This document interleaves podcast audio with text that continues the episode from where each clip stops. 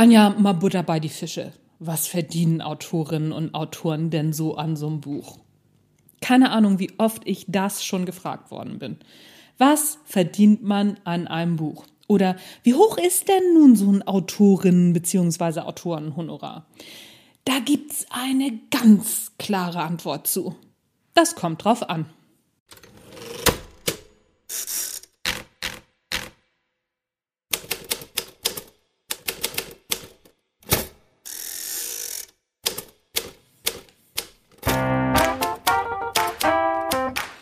Moin zusammen und herzlich willkommen beim Erfolgreich Schreiben Podcast, dein Lieblingspodcast rund ums Schreiben, in dem erfolgreiche Autorinnen und Autoren ihre Schreibgeheimnisse verraten und aus ihrem Leben plaudern. Außerdem bekommst du Schreibtipps, Impulse, Motivationskicks, ach, Hütz mit dem Mütz, alles was du brauchst, um dein eigenes Buch auf den Weg zu bringen. Mein Name ist Anja Niekerken und ich freue mich, dass du dabei bist.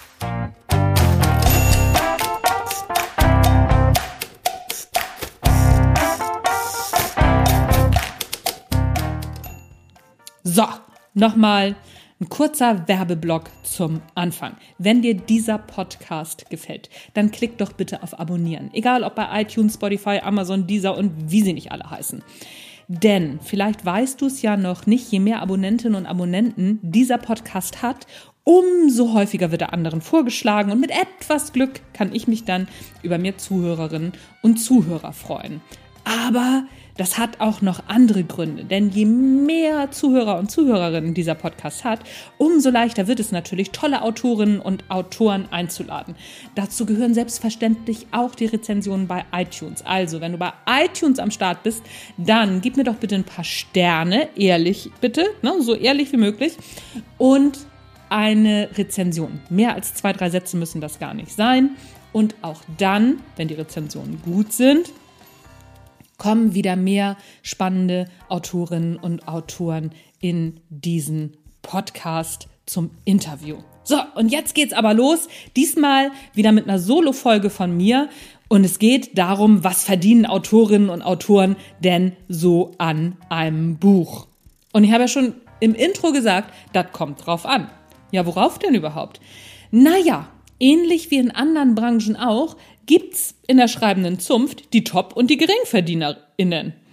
Und es versteht sich fast von selbst, dass eine Nele Neuhaus und ein Sebastian Fitzek mehr verdienen als andere Krimischreibende, die weniger Bestseller gelandet haben und weniger Fans im Rücken haben. Und die Gründe dafür sind so einfach wie nachvollziehbar. Je mehr Bücher verkauft werden, umso mehr verdienen die Schreibenden.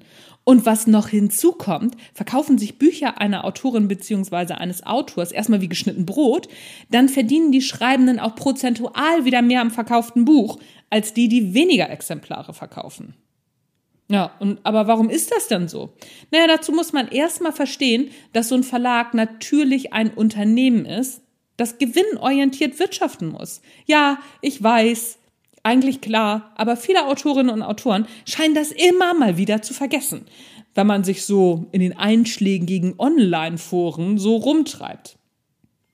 Da wird häufig über die Profitorientierung der fürchterlichen Verlage geschimpft und ganz schnell vergessen, dass der Verlag ja auch eigene Kosten erwirtschaften muss und dann soll ja auch noch was übrig bleiben, um dem Nachwuchs, eben dem, denen, die da in diesen Foren meckern, noch mal eine Chance geben zu können.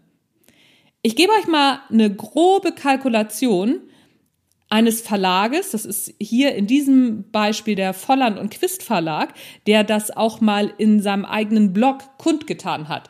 Verlinke ich euch in den Shownotes, beziehungsweise ist auch verlinkt in dem dazugehörigen Blogartikel von mir, denn genau diese Folge kannst du nochmal als Blogartikel auch mit allen Zahlen nachlesen unter www.anjaniekerken.de slash blog auch verlinkt in den Shownotes.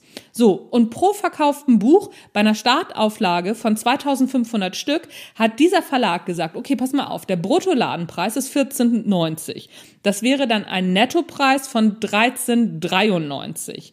Davon bekommt der Buchhandel 8,36 Euro. Das ist der Buchhandelsrabatt. Dann gibt's ein Autoren, Autorinnenhonorar von 1,25. Lektorat, Korrektorat 0,24 Euro, also 24 Cent. Umschlagsgestaltung, Satz 31 Cent. Buchdruck und CD-Produktion 1,98. CD-Produktion, du merkst, ist schon eine etwas ältere Kalkulation. Werbung 20 Cent. Bleibt am Schluss ein Saldo für den Verlag von 1,59 Euro. Das ist jetzt nicht so wahnsinnig viel. Im Grunde nicht viel mehr als bei dem Schreibenden selbst. Denn in dieser Kalkulation fehlen ja noch Personalkosten, Bürokosten, Mieten, Messen etc. pp. Da müssen schon ein paar Bücher verkauft werden, um einen rentablen Verlag zu führen. Soweit, so gut. Und die ganz Schlauen unter euch haben jetzt gegebenenfalls auch schon mal den Autorinnenanteil in Prozent um beziehungsweise auf die entsprechende Auflage hochgerechnet. Musst du aber jetzt auch nicht direkt hochrechnen, denn ich sag dir jetzt mal so ein Durchschnittshonorar, was bei ErstautorInnen und Schreibenden mit geringerem Bekanntheitsgrad so hängen bleibt. 5% bis 5000 Euro, das kann auch mal 10, äh, Blödsinn. 5% bis 5000 verkaufte Exemplare können auch mal 10.000 verkaufte Exemplare sein. 6% bis 10.000 verkaufte Exemplare, 7% bei mehr als 30.000 Exemplaren. Das sind Zahlen, bei denen vom Nettoverlagserlös ausgegangen wird, welcher dann entsprechend im Verlag definiert wird. Also da gibt es dann nochmal vertraglich eine Definition dazu. Ich habe zum Schreibzeitpunkt dieses Artikels Verträge von fünf verschiedenen Verlagen hier liegen und alle definieren den Nettoverlagserlös Verlagserlös anders. Und auch die verhandelten Prozentzahlen sind bei jedem Verlag und bei jedem Vertrag, der mir hier vorliegt, anders. Das liegt zum einen daran, dass ich natürlich auch schon Bücher für Nischenmärkte geschrieben habe, wo die Absatzerwartungen gar nicht so hoch sind und zum anderen natürlich auch an meinem eigenen Bekanntheitsgrad. Der erste Vertrag, der mir angeboten wurde, liegt deutlich unter den Verträgen, die ich heute verhandle. Was natürlich damit zusammenhängt, dass ich bereits entsprechende Verkaufszahlen nachweisen kann inzwischen.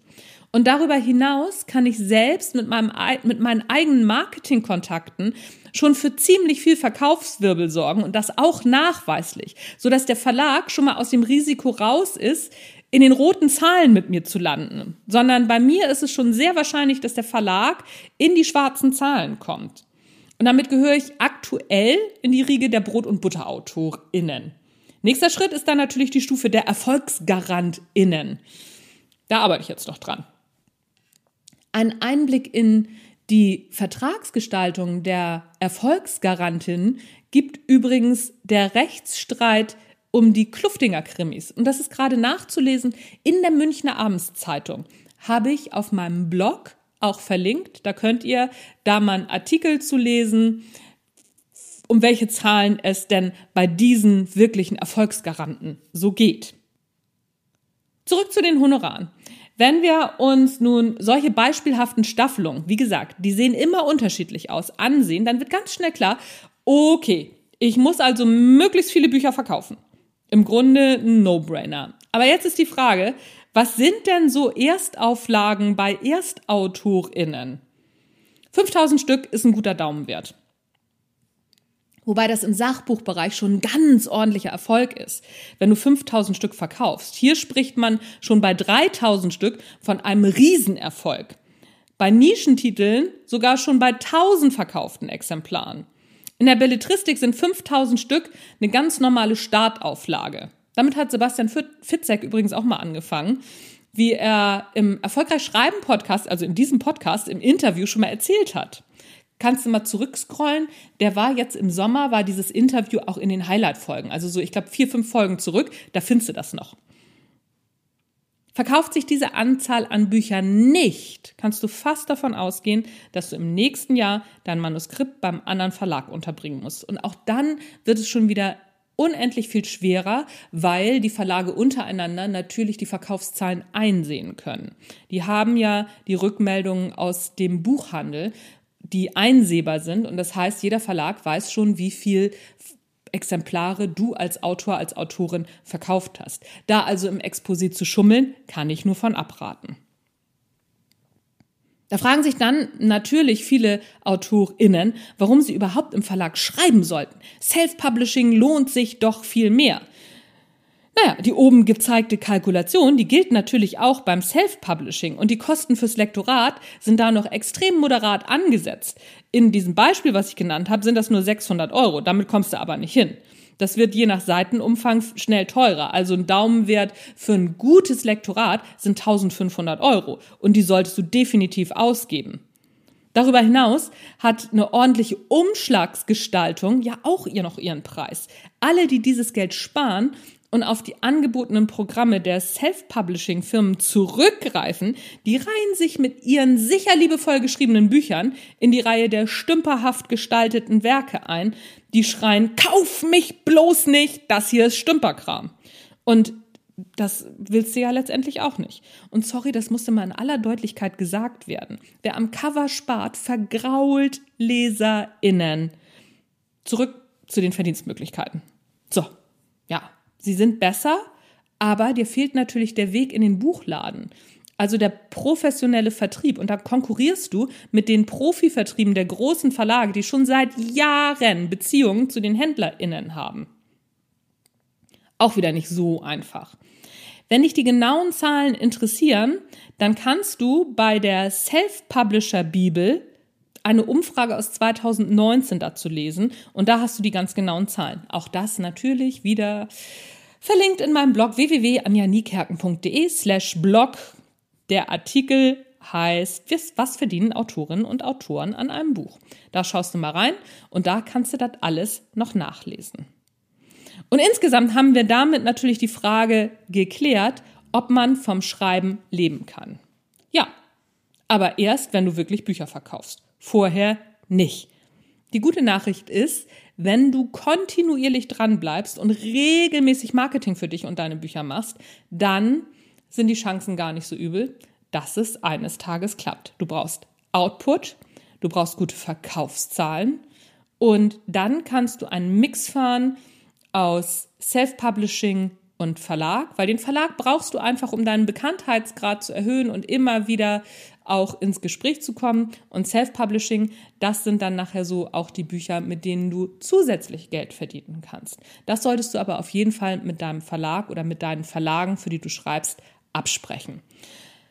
So, wenn jetzt noch Fragen offen sind, wovon ich ausgehe, denn ich kann ja immer nur kleine Ausschnitte aus der Branche präsentieren, dann schreib mir einfach unter info at anjaniekerken.de oder fragen at anjaniekerken.de und ich bin stets bemüht, immer eure Fragen alle zu beantworten. Außerdem freue ich mich, wenn ich Anregungen bekomme, was willst du denn noch so übers Schreiben wissen? Was interessiert dich denn noch so? Weil dann kann ich darüber die nächste Folge machen oder aber eben auch die entsprechenden Autorinnen und Autoren einladen. Übrigens, kleiner Spoiler, nächste Woche habe ich die wunderbare Julia K. Stein zu Gast, die gerade ihre Montana Art Serie schreibt. Und zwar ist es Chasing Fame, Chasing Dreams und Chasing noch irgendwas habe ich vergessen. Oh Gott, Julia, es tut mir wahnsinnig leid. Aber da sprechen wir nächste Woche drüber. Und wir haben über so viele tolle Sachen gesprochen, dass mir jetzt noch die Ohren glühen und ich mich schon auf nächste Woche freue. So, That's it. Mein Name ist Anja Niekerken. Das war der Erfolgreich Schreiben Podcast. Es wäre mir ein Fest, wenn du auch nächste Woche wieder dabei bist. Tschüss, bis zum nächsten Mal.